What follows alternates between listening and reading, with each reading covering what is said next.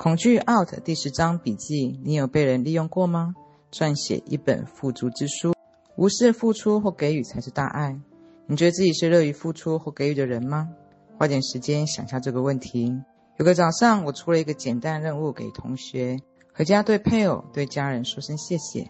下一堂课到来，学生的脸上都带着惊慌的表情进入教室，他们不敢相信。他们要承认配偶还有小孩、父母的贡献原来是这么的困难。他们发现，竟然要和家人说声谢谢，竟然是那么的难以启齿。这是他们第一次被迫面对他们到底多么乐于付出或者是给予。这不代表他们在其他人际关系或领域上没有贡献。通常，他们养家活口、教养子女，并且尽到了婚姻中关系的各种义务。但他们真的乐于付出或给予吗？他们真的知道如何付出或给予吗？还是他们只是在交换？你为我做这个，我就为你做那个。这项简单作业让我学生感觉到震撼，让他们有机会重新检视一下自己。我告诉他们，社会上大多数人其实都不知道如何付出或者是给予，大部分的人际关系都建立到一套隐而不见的交换制度里面。只有极少数的人付出或给予是不求回报的。你可能会说，回馈有什么不对吗？我回答是没有什么不对。然而，如果你的付出或给予只是为了获得，想一想，那会变得多么的可怕。这个问题会进而变成我的回馈够不够？而这样的思考会导致人有强烈的想支配别人，以使自己没有吃亏，而则会失去平静感，连带的会产生愤怒或者是怨恨。现在你可以发现，为什么以获得为动机的付出或者是给予，其实隐藏着有多大的问题。事实上，真正的付出或给予，不只是无私，而是让我们感觉很好。为什么付出或给予是多么困难一件事情？我的理由包含两个部分：第一，只有成熟的成年人才懂得如何付出或给予，所以大多数人其实都没有真正长大。第二，付出或给予其实是需要技巧的，只有少数的人能够掌握这个技巧，两者密不可分，而且需要不断的练习才能够达成。人生中最重要的课题之一就是学习如何付出或给予，而克服恐惧的答案其实就藏在其中。当我们以爱为出发点而不求回报的时候，获得的回馈往往比我们想象的多许多。如果我们一直期待回馈，往往会感觉到失望，觉得世界对我们不公平。直到三十五岁以后，我才找到摆脱这种痛苦的方法。我终于惊觉，不管我人生拥有多少，永远都不够。更糟糕的是，让我常常感觉到恐惧，害怕我所拥有东西，它终究会消失。既然这个方法不能带给我快乐，是时候尝试另一种方法生活了。本质上，我学会了，如果要摆脱缺乏的恐惧，我就必须学会给予、放手、付出。这一点很矛盾。当你自觉富足的时候，才愿意付出或给予；但却只有你真正愿意付出或给予的时候，才会感觉到富足。所以，感受恐惧，放胆去做。容我再次提醒，我的建议一生受用，但必须从今天开始实践。这不是什么特效药。要成为成熟的成年人，就必须花一点时间。自从我开始实践如何付出和给予之后，我的个人力量、爱和信任的能力至少增加了百分之一千。我有许多层次的恐惧，都是因为这样的内容而彻底消失，并保证回报是巨大的。给予感激，首先先想想目前你生命中的人，以及过去对你意义非凡的人，把他们名字都记录下来。并列出他们对你的贡献，即使他们伤害过你，或者是你很不喜欢他们，也要列出他们对你的贡献来。即使有人曾经亏待你，你要从中找到你学习到的东西，列出这其中对你的贡献。一旦你列出生命中不同人给你不同的礼物，这个时候就开始一一感谢他们。在你生命中的有一些人，我们会对他很难以作以感谢。以下练习可以帮你摆脱厌恶以及怒气。找一间空房间，切掉电话，放一点轻音乐，坐在一个舒适椅子上，闭上双眼，想象带给你愤怒或痛苦的人就站在你面前。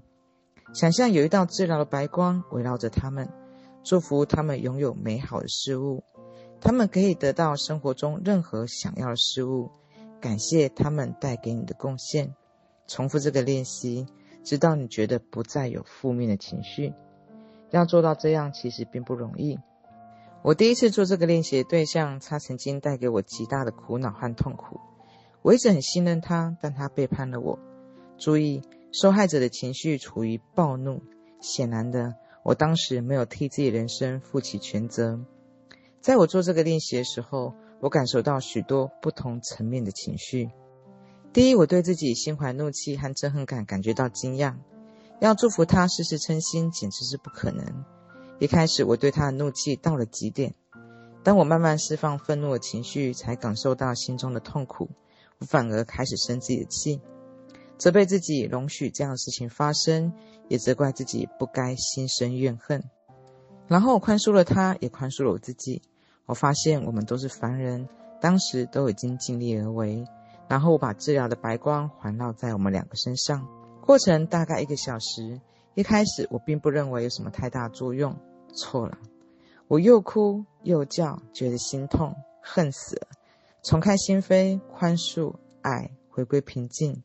我每天反复练习，直到对他不再心怀负面情绪，并能够祝他事事称心。在我人生之中，要对那些讨厌的人。不管负面情绪或强烈或轻微的人，我都用这样的练习。如果你不能和你罗列的人相见，那就在心里做吧，假装他们就在你面前，把你想说的话都说出来，在你心中修补你们的关系。即使他们真的没有办法在你面前，但对你的身心灵也都有好处。在我们获得关爱之前，必须先摆脱痛苦和愤怒。当我们心中充斥着过去的伤痛，负面情绪也会影响着当下身边的人，而且不止如此，还会引起身边的不适。许多人不懂得说感谢，因为他们不明白说感谢是多么的重要。记住，你很重要，表达感谢也很重要。当有任何人给你任何事物，无论是什么，抓住机会表达你的谢意。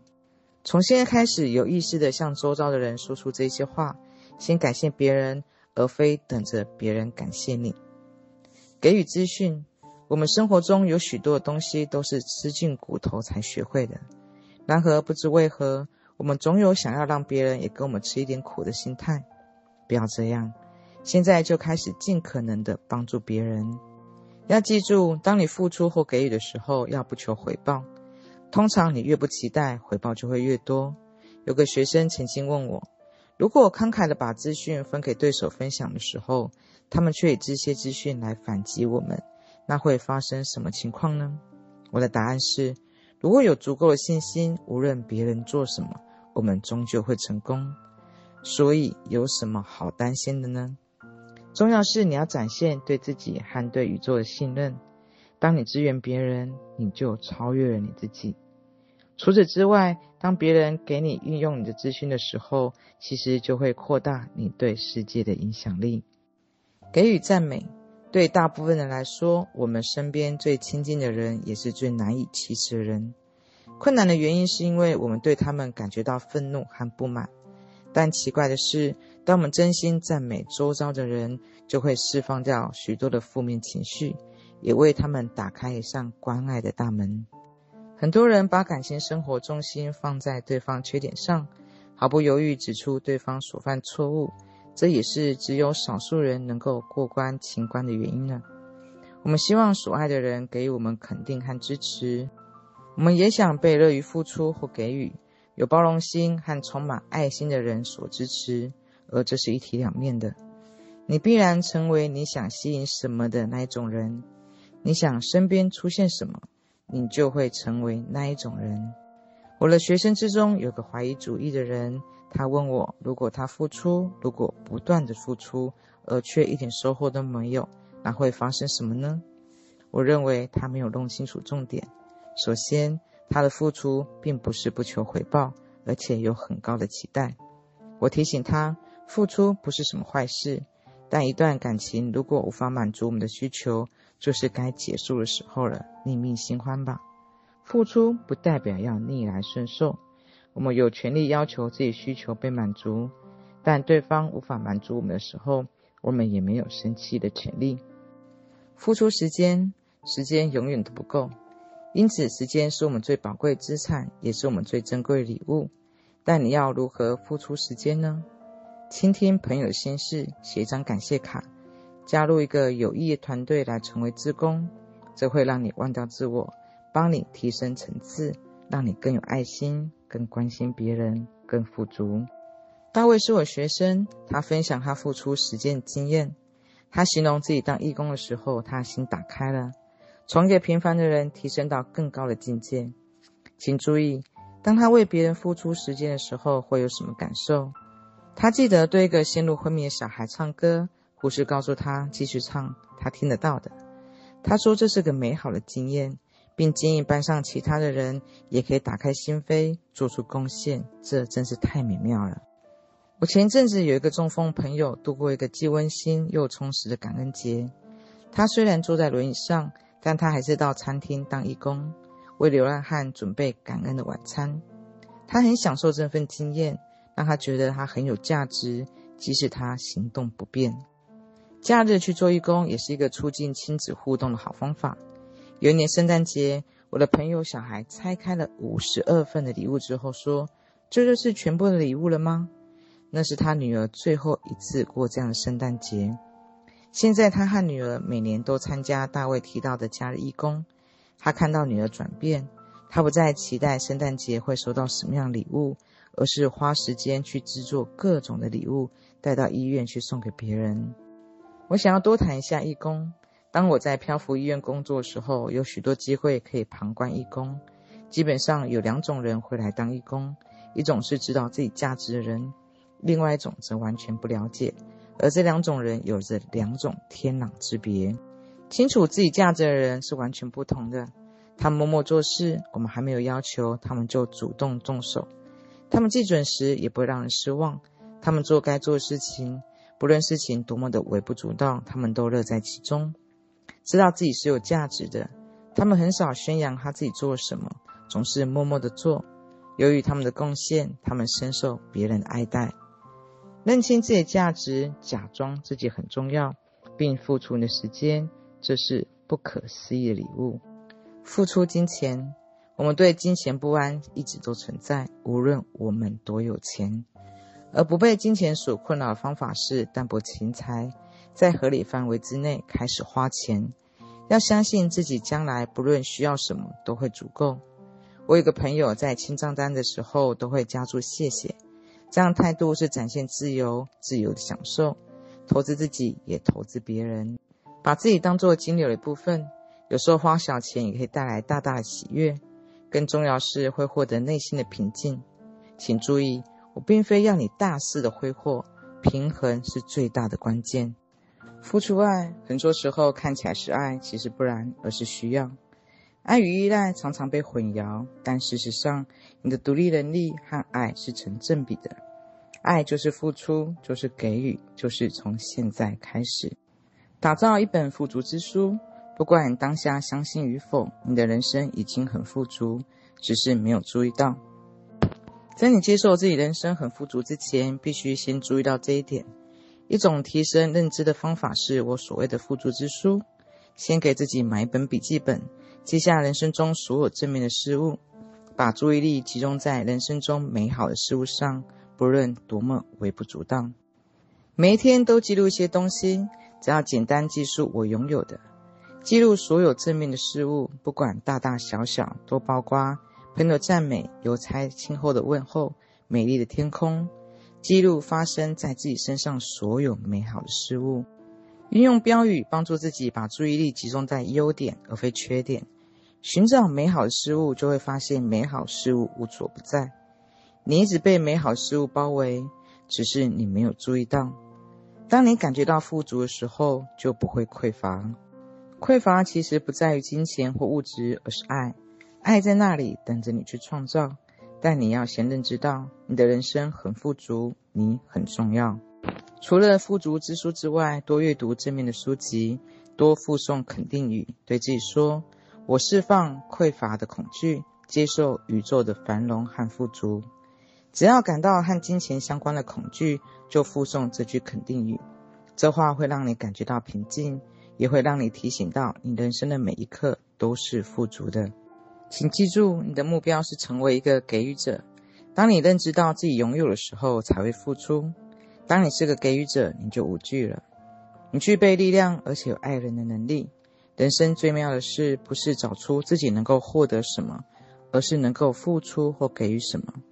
这样的思考模式有带来强大力量，会让人的想象力飞驰。试想一下，如果你把付出或给予当成人生的目标，那就不可能被骗。当你的行为是一个奉献的成年人，恐惧就会消失。你会发现自己应该被利用。我们以萧伯纳的名言来做总结：每天读一下，会让你找到正面的方向，给你勇气以及克服恐惧，让你能够在事业上更有作为。